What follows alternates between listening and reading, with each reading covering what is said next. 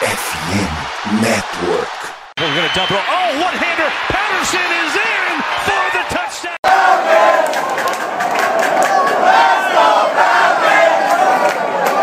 Salve, salve, Dirty Birds. E aí, fã de NFL. E aí, torcedor do Atlanta Falcons. Começando aqui mais um Falcons Play Action. Dessa vez o pós-jogo aí da semana 5 contra é, os Tampa Bay Buccaneers. Cara, vai ser sofrido fazer esse, esse pós-jogo, vai ser até dolorido ficar comentando sobre o desenrolar desse jogo. Mas é isso, tamo, a gente tem um compromisso aqui com vocês de, de gravar o podcast sempre no pré-jogo e no pós-jogo e não vamos falhar por causa do assalto que foi hoje lá em, lá em Tampa Bay. Hoje comigo aqui o Rick e a Raso. E aí galera, como é que vocês estão? Qual que é o sentimento aí é, pós, esse, nesse pós-jogo aí? Bom, difícil falar, né? É, mais uma vez, é, Falcons vendeu caro, e, só que foi impedido por, por forças maiores de preto e branco, uma, mais conhecido como zebra, de participar do, do, do, momento final do jogo. Então vamos, vamos dissecar esse jogo aí, vamos falar o que faltou para ter um pouquinho mais de chance no final. Bom dia, boa tarde, boa noite, meus sofredores e sofredoras. Arrasta triste, arrasta puta, arrasta chateada. E nossa, se vai ter uma coisa que não vai faltar hoje, vai ser críticas à arbitragem. Pelo menos por um lado bom, a gente vê que eles não eram realmente torcedores do Patriots, eram torcedores todos do Tom Brady. E eu acho que o que mais fica de tudo é, é a chateação mor de ter perdido um jogo não por conta da superioridade esportiva da outra equipe, mas por conta de uma decisão completamente arbitrária e tendenciosa por conta da arbitragem. Isso é amargo, viu? É, cara, foi muito complicado. Nossa, cara, vai ser, vai ser sofrido, mas enfim. Antes da gente entrar no, na discussão aqui no debate desse pós-jogo, dois recadinhos bem, bem rápidos. Primeiro é pedir para vocês nos seguirem nas redes sociais, FalconsPlayBR, tanto no Twitter quanto no Instagram. Uh, hoje a gente fez a cobertura do jogo todo lá no nosso Twitter. É, cara, foi, foi uma, uma montanha-russa de emoções essa partida, de frustração, de raiva e de esperança, depois de mais frustração ainda, depois de ódio. Então, nos sigam lá para ter as notícias também sobre o time. A gente falou essa semana sobre a situação do Kyle Pitts, foi monitorando do, do dia a dia ali, já tinha visto na sexta-feira que ele não ia conseguir ir para o jogo. Então, nos sigam lá. E também, é, uma novidade é nesse mês de outubro que a FN Network tá, tá trazendo, é que eles querem conhecer mais vocês da audiência, vocês ouvintes, é, a gente sabe que só entendendo uh, os gostos que cada um tem, a rotina de cada um, a gente vai conseguir trazer cada vez mais o conteúdo apropriado, de acordo com, com o seu consumo, com o que você gostaria de, de ouvir e de ver, né? Também tem vídeos e lives é, no FN Network. E pra gente, né, pra gente que é criador de conteúdo aqui, entender nossa comunidade é tão importante quanto falar que a gente ama, né? Nosso caso, nosso caso aqui sendo os Falcons. Às vezes a gente não ama tanto, mas enfim, vocês entenderam. Então, com esse objetivo, é, o pessoal lá da, do FN Network preparou uma pesquisa para ajudar a responder. É, vou deixar aqui na descrição do, do, episódio, vai ter um link com algumas perguntas simples. É, cara, no máximo três minutos ali você responde tudo. E eu acho que vai ser bem benéfico para quem consome os conteúdos do FN Network. Vai trazer bastante é, vantagem. Então, cara, já recomendo se você puder fazer isso agora enquanto escuta o nosso episódio, é melhor ainda. É, lembrando que isso não é divulgação, não vai ter divulgação para ninguém, uh, não tem spam, não tem nada, é 100% anônimo. Então é isso. É, se a gente puder contar com você para tornar a FN Network uma comunidade cada vez mais forte, a gente agradece demais. Bora lá que juntos a gente é, é a FN Network. Bom, vamos começar, né? Uh, cara, eu acho que nem pelo menos na minha visão, nem compensa falar muito é, drive a drive, digamos assim, né? Acho que a gente pode dar um overview geral e depois é, qualquer coisa finalizar ali com, na, com o último debate. Uh, o jogo começou, acho que como eu, pelo menos, esperava, por mais que tivesse aquela pontinha de esperança, acho que, cara, vim sem o Pitts e sem o Patterson num jogo desse nível, valendo divisão, fora de casa, contra os Bucks, que era um time que antes da temporada começar é, cara, muita gente colocava, se não na final de conferência, no Super Bowl. Então, assim, era um dos favoritaços da, da NFL e os Falcons, como é um dos três piores times da liga, né? Estavam sendo colocados ali. Então, é, o jogo começou de acordo, o ataque dos Falcons completamente apático, é, sem conseguir produzir nada. O jogo dos Falcons estava extremamente previsível, né? A gente estava é, tentando encaixar o jogo terrestre, mas sem sucesso, porque os Bucks, além de ser um time muito forte na defesa do jogo terrestre, naturalmente, é, já estava lotando o box, sabendo que o Mariota não ia soltar o braço, não ia ficar 5, 6 segundos no pocket fazendo leitura de jogadas. Então, cara, é, acho que os, três primeiros quartos, dá para dizer, os, os dois quartos e meio iniciais ali, acho que até a metade do terceiro quarto, o ataque foi completamente ineficaz, não conseguia, acho que nem chegar na red zone. Uh, o, o errou um field goal no finalzinho do, do primeiro tempo, que deixaria o jogo em 10 a 3 e é aí o, os Bucks acabaram ainda fazendo um field goal no final do, do primeiro tempo, deixando o jogo em 13 a 0 E, cara, é, enfim, é, é, acho que até essa parte, acho que a gente pode comentar um pouquinho mais desse, dessa parte dominante do, dos Bucks na partida. O que, que, vocês acharam? Alguma coisa de positiva? Alguma coisa é, é alguma coisa negativa? Não, né? A gente já sabe o que, que é mais negativo, mas alguma coisa que surpreendeu, digamos assim, negativamente vocês? Bom do jogo do Falcons, bom do Falcons ser o Falcons é que a gente não precisa fazer análise drive a drive porque o Falcons não fez nada nos dois primeiros quartos, não é mesmo? Então o nosso podcast fica muito mais fácil de fazer. Mas a realidade é igual que o, o que o Vitão falou. Falcons sendo Falcons, sendo o time que a gente já esperava que seria assim, os dois principais jogadores do ataque. O Mariotto mostrando todas essas limitações, como já era de se esperar também. Mas eu queria mudar um pouquinho o, no, o nosso foco aqui da tristeza e da dor para ir para o lado positivo, de que depois que a gente começou a fazer os nossos primeiros pontos, a gente fez os 15 pontos seguidos, né, praticamente. Inclusive uma conversão de dois pontos que para mim foi inventada, tirou do sovaco e acabou dando certo. Achei isso muito impressionante. Tem tempos que eu não vejo o Falcons é, pontuar duas vezes seguidas, assim, sem sofrer pontos do último adversário. Então eu acho que é aí um pontinho positivo. E menção honrosa aí pro nosso ataque, que conseguiu meter mais de 150 jardas contra o que é para ser uma das melhores, de, melhores defesas do, do campeonato, né? É, então, só assim, 150 jardas terrestres. 150 jardas terrestres, isso. Porque se depender de passe, a gente sabe que a gente vai estar no top 3 piores. Mas assim, menção honrosa para quem conseguiu fazer furar essa defesa o tempo todo, com rotas inteligentes, é, com um corpo de de running backs que teoricamente nunca jogou junto, porque acabaram de subir mais uma pessoa, se eu não me engano, foi o Caleb o Caleb Huntley, por conta do, da lesão do, lesão do Peterson. Então, assim, olhando pelo lado positivo, acho que o jogo terrestre brilhou, que é a especialidade do Arthur Smith, né? Então já era se esperar que a gente fosse bem. Então, é, o que mais me surpreendeu negativamente, né, respondendo o começo da sua pergunta, é que eu acho que o Arthur Smith demorou um pouquinho para fazer o ajuste, né? porque mais uma vez Tom Brady, né, usou isso, né, fazendo uma, uma lembrança do Super Bowl contra Tom Brady. É, passe curto para running back, foi o Leonardo Fournette, que teve é, 83 jardas de recepção, ele, ele teve mais recepção que o Mike Evans, que o Chris Golden, com o Tyrande Watton. Então, quando o Arthur Smith ajustou esse, esse passe curto aí pro Fournette, foi a hora que a gente começou a, a participar do jogo, literalmente, né, porque até então a gente estava só apanhando um dia muito quente lá em Tampa. É, para ver literalmente o pessoal tava, tava muito sol, o pessoal suando bastante.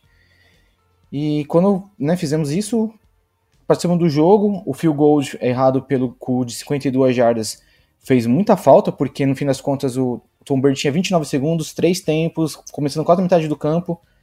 Aí ficou fácil para ele posicionar o seu kicker, né? E aí era para não, a gente ter um três pontos a mais e o e o Tampa ter três pontos a menos, né, na teoria, e acabou também dando uma minada aqui no, na nossa reação para tentar alguma coisa, né? Cara, então, eu ia até comentar, você falou sobre esse ajuste. Cara, eu vou ser bem sincero, tá? Eu posso estar, tá, pô, viajando muito, talvez se eu ver o replay do jogo eu, eu mude de opinião. Mas eu acho que não aconteceu o ajuste. O que, que eu acho que aconteceu?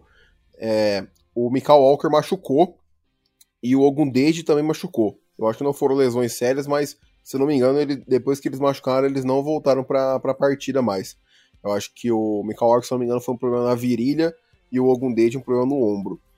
E aí quem entrou no lugar do Michael Walker, que ficou como aquele linebacker do meio ali, né, que ele chama, acho que é o Mike, que é o, o middle linebacker, o, foi o Troy Anderson, que foi o cara de segunda rodada do. E foi muito bem. Escolhido. Então, e cara, assim, pô, a explosão dele é surreal, é absurda. O cara é completamente. Ele é um, ele é um monstro atleticamente, fisicamente falando. Então, ele tava fechando os gaps desses passos curtos do Brady pro Fournette ou para qualquer running back que seja, muito mais rápido. Cara, ele tava. É, pô, ele foi, ele foi muito bem para mim hoje. É, ele tem muito a amadurecer ainda. Ele quase bloqueou um punch também. Acho que foi o último punch do, do, dos Bucks, se eu não me engano. Então, assim, cara, ele é uma grata surpresa. Ele é um cara que, assim, eu acho que não dá pra criar expectativa para esse ano, para ele virar um, um, jogador importante pro time, um titular, porque ele é um cara que tá vindo da segunda divisão do college e a gente. Pô, cara, eu já tô acompanhando o draft aí tem umas três temporadas. Eu vejo o quanto os caras sofrem com a adaptação do segundo do, da segunda divisão do college para NFL é um salto muito grande, né? Quem sai da primeira divisão para NFL já é um salto grande, imagina para quem tá saindo da segunda. Então ele é um cara que o processamento mental dele, obviamente, tem que melhorar, mas é, fisicamente, atleticamente, ele é absurdo. Então acho que o time melhorou é, depois da, da entrada dele, mas também, obviamente, o Arthur Smith é, pode ter, ter ajustado. Não, e, e, também, é. também é, fica, fica claro que o Tampa Bay ganhando né, por mais de duas postas de bola, ele ia correr mais o, o jogo, né? Então, deu uma facilitada também, e aí fizemos alguns, acho que uns dois turn outs seguidos no Tampa que também colocou a gente foram, no jogo. Foram três, foram três turn outs, se eu não me engano. E, é, então, cara... é, porque, é porque ficou mais óbvio que o jogo corrido ia entrar. E então, aí fica mais, fica mais fácil de marcar. Sim, mas isso é até outro ponto que eu ia comentar com vocês, que eu queria ver se eu tô. Se eu tô meio que. Se é coisa da minha cabeça. É, pô, assim, né? Eu, eu não sou de, desse negócio de síndrome de coitadinho, de underdog, nem nada do tipo. Mas, cara, vocês não acharam que o Tampa achou que o jogo tava resolvido e falou, ah, cara, vamos correr aqui, passe curto, se der para ganhar o first down, deu, se não der, devolve a bola para eles, que eles não estão conseguindo fazer nada no ataque. Não, eu, pelo menos, senti um pouco disso no, no segundo tempo. Ah, eu tenho certeza que isso aconteceu. Eu acho, até, a gente até comentou no nosso grupo, né, que eu acho que, nossa, longe de mim defender essa corja desse time do Tom Brady. Mas eles acertaram no jeito de jogar. Eles encontraram qual que era a falha maior do, do Mariota e insistiram nela até o final. Então, assim, cada vez que eles é, forçavam o Mariota a escolher passes um pouco mais longos ao invés de tentar uma corrida, foi uma hora que eles estavam literalmente indo pro lado mais fraco do time. E se isso não desse certo, a gente teria que ir pro punch, ok, eles iam pegar a bola de, de volta.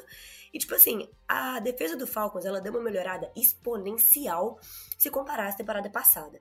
Só que essa, essa melhora exponencial, quando ela sai de um patamar muito abaixo, ainda não é a melhor coisa do mundo inteiro. Então, para eles passar para nossa defesa continua, continua sendo muito fácil, tanto que foram eles que ganharam o jogo, né? Conseguiram marcar os três touchdowns, dois touchdowns e fazer os dois field goals. Então eu concordo 100% com o que você disse, Vitão. Acho que foi exatamente isso que eles fizeram. Ah, cara, eu acho que Tom Brady, né, aparentava estar com uma dor na mão e mostrou algum, alguns uns lance em close, assim, ele toda hora apertando a mão, pegando. Tá sentindo falta do anel. É, exatamente. Qual o anel? Do Super Bowl ou da Gisele? Poxa, podia ser os dois, né? Mas a gente sabe que isso Cara, eu vou falar, ó. ele tem pra dar e vender. Não, e assim, cara, eu, eu, não, eu não quero ficar falando muito de tampa porque eu, não, não me interessa, mas, cara, tudo que o Tom Brady tá passando é pouco na, na vida pessoal dele. Que se dane, mano. Toda desgraça aí, é pouca? Pô, ah, pelo amor de Deus, assim, obviamente, né? Não quero nada relacionado com a saúde e na família dele, que todo mundo fique bem. Mas, cara, tudo que esse cara tá passando, pô, pelo amor de Deus, cara, não é possível isso. Oh, eu, sou a favor, eu sou a favor da família, então, para pra mim, se... ele tinha que voltar pra mulher dele se fosse contra o Saints, eu, é, eu acho que eu teria ficado menos puto do que do que, for, do que contra o Brady. É inacreditável. Pô, é, a gente vai chegar lá já, né? A gente, a gente já, já, ah, vai debater. O momento a, mais esperado a do podcast, né? Pô, pelo amor de Deus, já vai chegar lá. Mas, cara, vamos. Bom, vamos ter que falar de novo, né? Eu vou ter que falar toda semana enquanto ele não sair do time. Eu vou ter que falar, né? O Mariota, de novo, foi patético hoje. É, assim, foi o que a gente falou, né? Total zero o... pessoas, né? É, lógico, mas, mas tipo assim, é, é, foi o que eu falei, a gente falou, no, acho que no Voo Rasante eu e Arraso, é, falei também respondendo a pergunta da galera no, no, segundo episódio. Cara, o Reader não vai entrar, eu acho, tá? Vendo o conservadorismo do, do Arthur Smith até a semana 8. E, a, e depois de, da situação, do jeito que foi o jogo de hoje, que os Falcons tiveram a chance, teriam a chance de virar, aí, cara, eu tenho certeza que o, que o Mariota carimbou a, a vaga dele no mínimo até a semana 7. Que semana que vem são os Niners em casa, que tem uma defesa muito, muito boa. E depois os Bengals fora de casa. Eu acho meio loucura colocar o Reader nesse jogo fora de casa. E aí na semana 8 a gente pega os Panthers, que é em casa, que é quando eu acho que, que o Reader deve, deve estrear como titular. Mas, é, falando do. Ah, pode falar, Rick, pode falar. Ah, não, é só né, trazer a, a, figura, o quadro de, da, da inoperância do, do Mariota. É que até aquele drive ali que o Yongoreku errou o field goal, que foi nos segundos finais do, do, do, do primeiro tempo, ele, ele tinha acertado um passe de uma jarda. Como que alguém consegue passar um tempo inteiro praticamente acertando um passe. Como que ganha? Como que se compete? Não, não, tem, não existe competição, não existe. É, é, é muito danoso isso pro, pro, pro time de Atlanta. Não, e é, é, incompatível com vitórias isso. Então, enquanto ele estiver lá, não vai dar. É, e, mano, assim. É, pode, pode, pode falar. Pode, pode, não, pode falar que de, depois eu, eu, eu concluo. É porque eu vou dar uma opinião meio impopular. O negócio é o seguinte: a gente nunca contratou o Mariota confiando, confiando, confiando no Mariota, sabe? A gente, todo mundo, todo mundo sabe que apesar dele ter sido segunda, segunda escolha do draft dele e ter alguns pouquíssimos momentos de brilho na carreira, ele é um quarterback medíocre. E quando a gente foi contratou o Mariota, nunca foi pensando que ele poderia ser assim, um capitão bom, chamadas boas, passes bonitos. Era única e exclusivamente porque a gente não queria colocar um calouro é, numa posição de quarterback. Esse foi o único motivo. Tipo assim, é, é, e nada me tira da minha cabeça de que o Mariota tá lá única e exclusivamente para tampar buraco. Não, eu concordo, só que assim, é, a gente contratou o Mariota antes do draft, né? Que foi a troca. O Matt Ryan foi trocado antes do draft, se eu não me engano, né? Acho que eu não tô viajando nisso. É, posso até olhar depois aqui, Isso, mas. Chegou tem... antes do draft. É, então, chegou antes do draft. Então, assim, o que eu acho, tá? Eu acho que o plano do Arthur Smith era, cara, vai, a gente vai levar essa temporada com o Mariota, não vai ter jeito. É, vai, vai ter que levar com ele de, algum, de alguma forma. E ano que vem a gente pega um quarterback na primeira rodada e já era. E aí, cara, os Falcons deram a sorte, ou, enfim, né, vamos ver se, se realmente ele, ele não, não valeu de nada, de do Reader cair na terceira rodada, de todos os QBs despencarem na terceira rodada, e os Falcons tiveram a opção de escolher praticamente o QB que eles queriam sem ser o Kenny Pickett. Então, eu acho que o Arthur Smith foi meio que surpreendido positivamente nesse quesito no draft. E, cara, pô, desculpa, claramente o Arthur Smith não confia no Mariota para executar o que o Arthur Smith quer. Tipo assim, o Arthur Smith, cara, ele tá assim, é, sabe quando você pega aquele pano e você vai torcendo, torcendo, torcendo pra, cara, sair até a última gota. É o que ele tá tentando fazer com o Mariota, e mesmo assim não vai, cara, não vai. Tipo, é, o medo do Mariota uh, de, de, arriscar no, nos passes. Pô, eu vejo o Mariota jogar em pouquíssimas janelas apertadas. O Mariota é um cara, é, pelo que eu tô vendo, muito conservador. Ele só vai quando o receiver tá com uma separação muito, muito forte. É, o Mariota, cara, é um cara que tem mobilidade muito grande na perna, é, com as pernas, né? Hoje ele sofreu 5 sacks.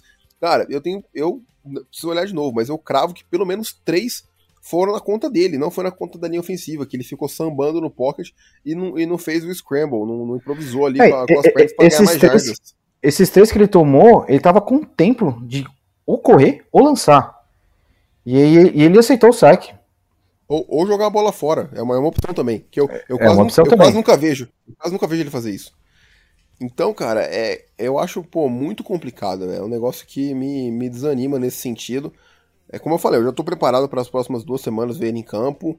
É, os Falcons para mim não são favoritos em nenhum dos dois jogos. A gente vai gravar as prévias, obviamente, vai comentar é, os possíveis caminhos para vencer e tudo mais. Mas, cara, os Falcons não são favoritos. É, não vou ficar nem um pouco espantado se na semana 8 chegar 2-5, assim. E não acho que vai ser o fim do mundo também, mas isso a gente vai debatendo mais pra frente.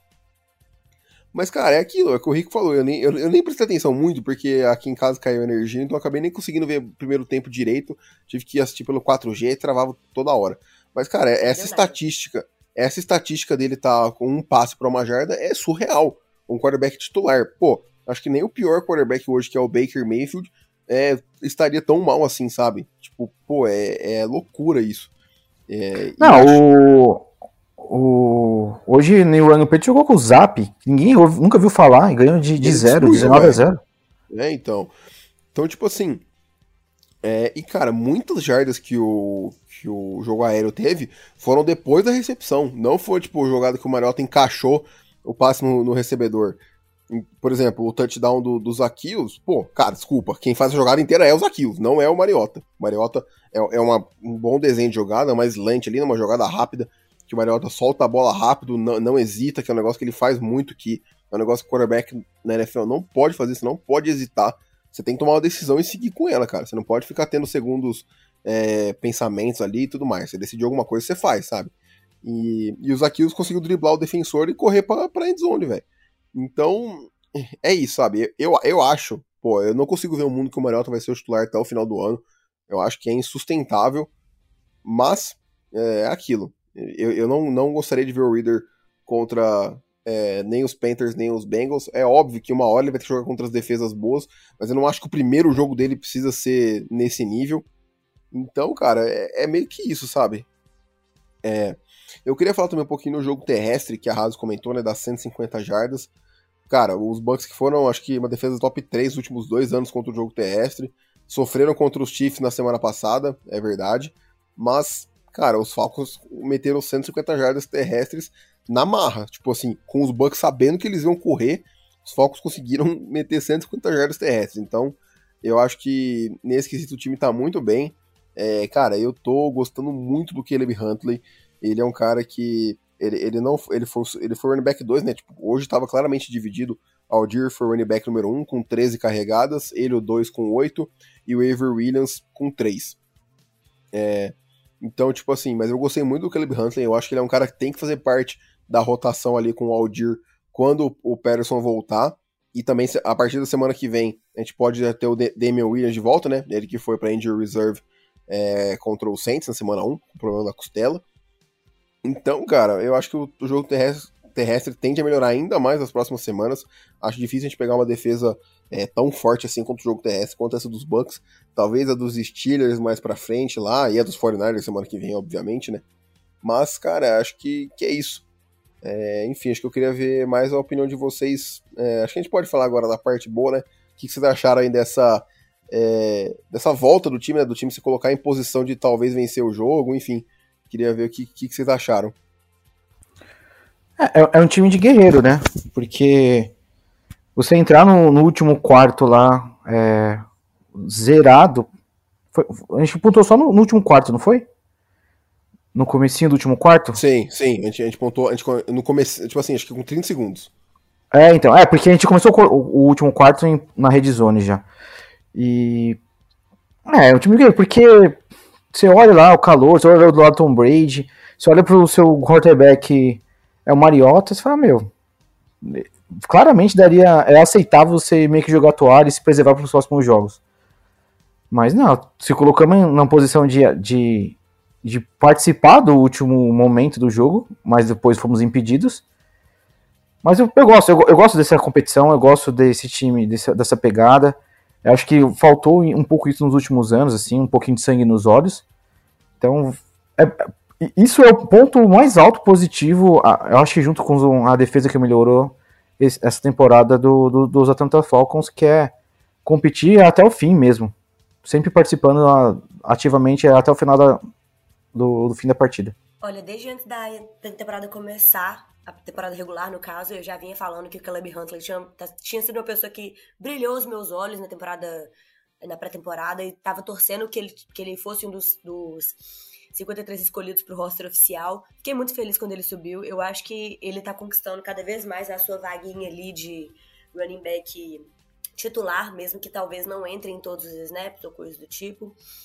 No geral, eu tô gostando bastante do jeito que é, o ataque tá sendo remontado, sabe? Eu acho que tá finalmente passando, apesar de, né, apesar do, do Arthur Smith ser uma, um técnico com uma característica mais terrestre, eu acho que o ataque do, do Falcons está finalmente voltando a ser um ataque mais flexível, não só terrestre. Dinâmico, né, também. também. Oi? Dinâmico também. É, e mais dinâmico, justamente. Infelizmente, eu queria que tivesse um pouco mais de dinamismo. Eu achei que o Mariota ia ser um pouco mais um pouco mais inventável, né? Ia inventar um pouco mais de moda, mas infelizmente não é isso que a gente tá tendo. Mas pelo menos eu sinto que agora a gente tem mais alvos e não tá ficando refém de uma ou duas, é, uma ou duas partidas.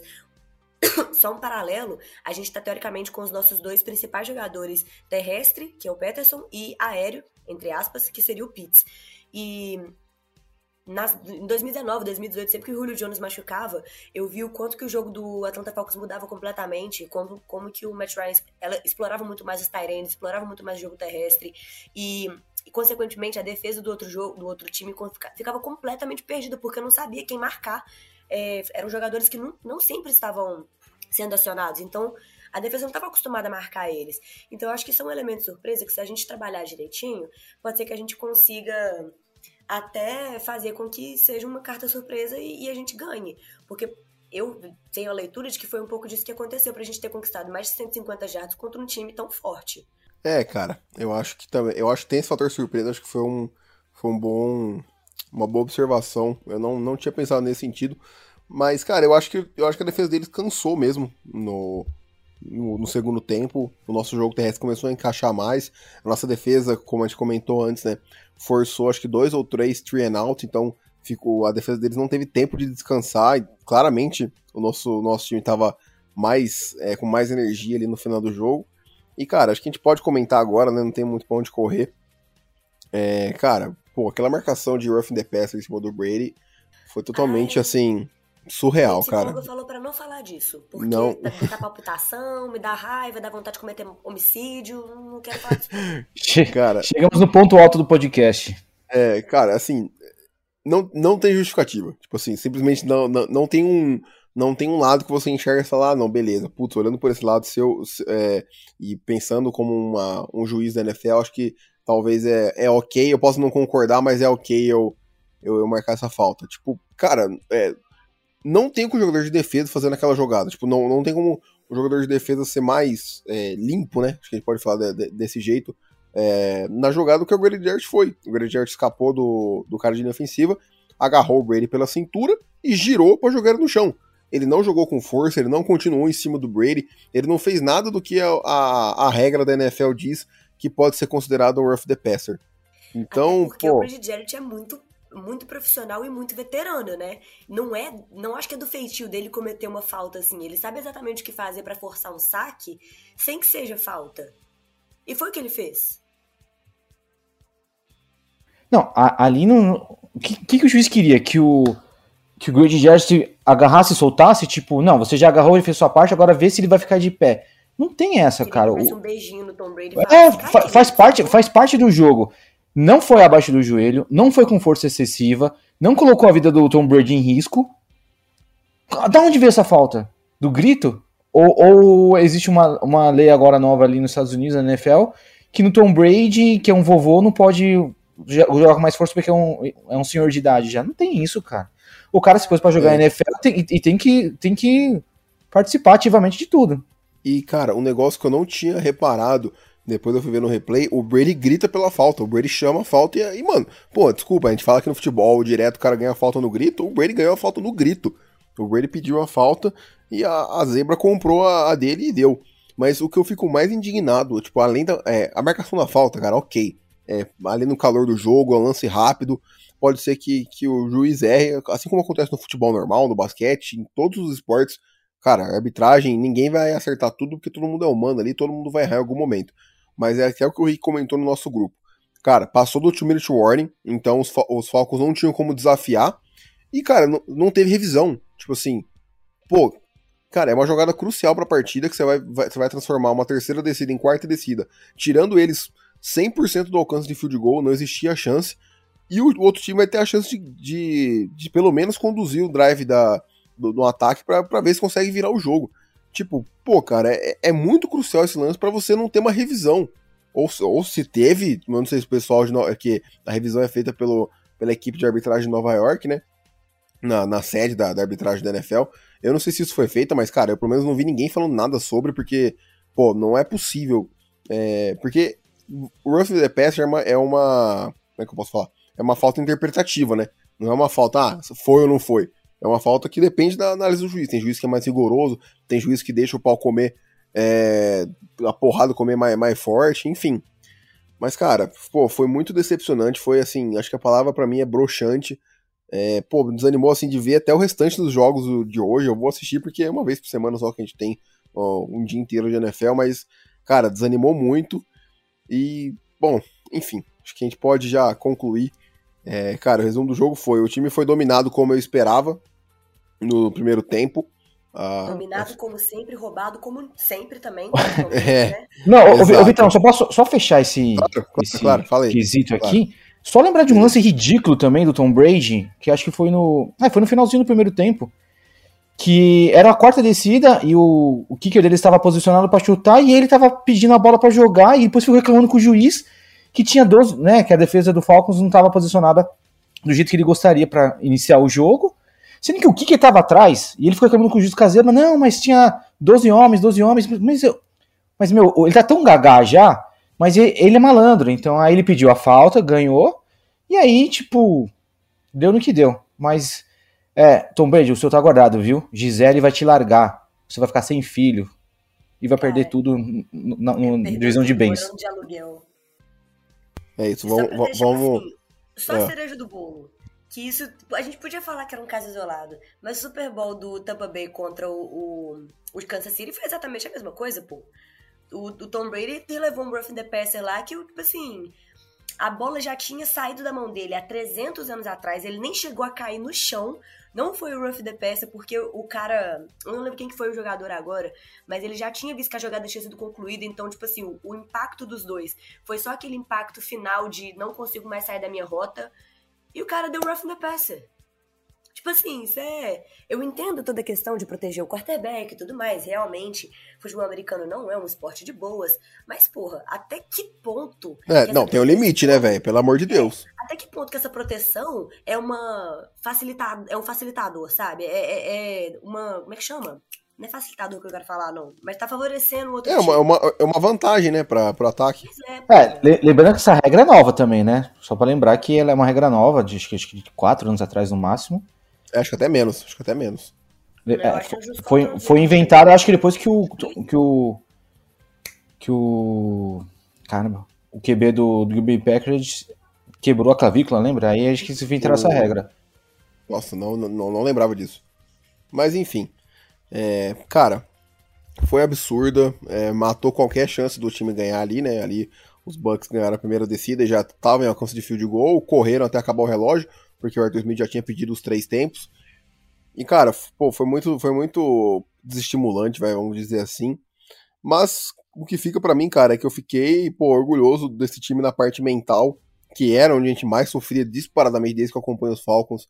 É, a gente tinha problemas em fechar jogos no último quarto. Hoje o time vem crescendo no último quarto, que é um negócio assim, pô, espetacular para mim, pelo menos. Acho... É, então, acho que é um negócio pô, muito, muito importante que, que eu não, não vi acontecer nos anos anteriores. E, cara, é esperar. É, vamos ver se o Pitts volta aí para essa semana contra os 49ers. Eu, assim, não teria tanta certeza, porque, cara, é, posterior da coxa é uma lesão chata. É, o cara não pode treinar e quando volta, não volta 100%. Então, assim, a gente vai comentar mais pra frente, mas, cara, o meu foco, pelo menos, obviamente, se conseguir ganhar algum dos, dos próximos dois jogos, excelente, mas o meu foco tá na semana 8. Semana 8 em diante ali vai ter uma sequência de 6, 7 jogos que vai ser fundamental para definir a temporada dos Falcons. E assim, acho que depois de 5 semanas, né, depois de todos esses jogos, acho que já dá para falar que os Falcons não é um dos piores times da liga, nem de longe. É, eu acho que é um time que, acho que hoje eu já descarto completamente fora do top 5 piores times da liga. É, no top 10 teria que, que ver se, se estaria ali ou não. Mas, enfim, é um time que, cara, eu acho que o torcedor Acho que hoje esse 2-3 é um 2-3 que eu tô pô, muito feliz com o desempenho da equipe no geral. E é isso, pô. Vamos torcer para que das próximas vezes aí a gente consiga fechar os jogos antes e que a gente não tenha que depender da arbitragem, porque se for depender deles, vai, a gente sempre vai sair perdendo. Vamos, vamos esperar que o Pitts também volte, né? Que eu acho que ele fez uma certa falta aí, apesar do jogo ter sido mais interessante por terem tido, tido novo, novos alvos poxa, ele faz uma faltinha. Como Tyrande, o cara é excelente em tudo que ele faz. Inclusive bloqueio. Inclusive bloqueio. Só não conseguiu bloquear o amor dele no meu coração. Isso sim, que homem maravilhoso. Então, espero que ele volte logo, né? Porque é, essa lesão posterior da coxa, a gente tem um, um, histórico recente muito chato, que foi com o Julio Jones, que nunca sarava desse negócio. Então eu espero que não seja o caso dele, que o departamento médico de Atlanta tenha se aprendido com esse caso e vamos ver os próximos dois jogos. É, as expectativas continuam baixas em Atlanta, né, em relação ao recorde, mas o time é, o time é brigador, o time é, o time é guerreiro, o time moço brios e torcendo para para esse ciclo do Mariota se encerrar e a gente vê o Reader em campo finalmente, na, após a, a, semana 8, quem sabe, assim como disse o Vitão. Então, gente, mantenha a mente aberta, tudo que vier aqui é lucro e foco no, no ano que vem, que a gente tem muita chance para o ano que vem. É isso. É, cara, agradecer aí a presença do Rick e da Raza na participação nesse podcast. Foi, foi muito legal, acho que deu para dar uma, uma desabafada, deu para dar uma aliviada aí na, na raiva que a gente tava desse, desse jogo. E, cara, enfim, foi um jogo muito louco. Pô, se a gente ganha, seria a maior vitória que eu já teria visto dos Falcons, sem dúvida, assim, a vitória contra os Packers na final da NFC em 2016 é absurda, mas, pô, essa teria sido muito especial do jeito que foi, da situação que os dois times estão, enfim. Cara, teria sido muito bacana, mas infelizmente não deu. Agora é bola para frente e pensar na, na próxima semana aí. Então, mais uma vez, agradecer ao Rick e a Raso, agradecer vocês nos, que vocês estão nos ouvindo. É, não se esqueça de nos seguir nas redes sociais, FalconsPlayBR. E é isso. Nos vemos no pré-jogo é, contra os 49ers. Um abraço e até mais.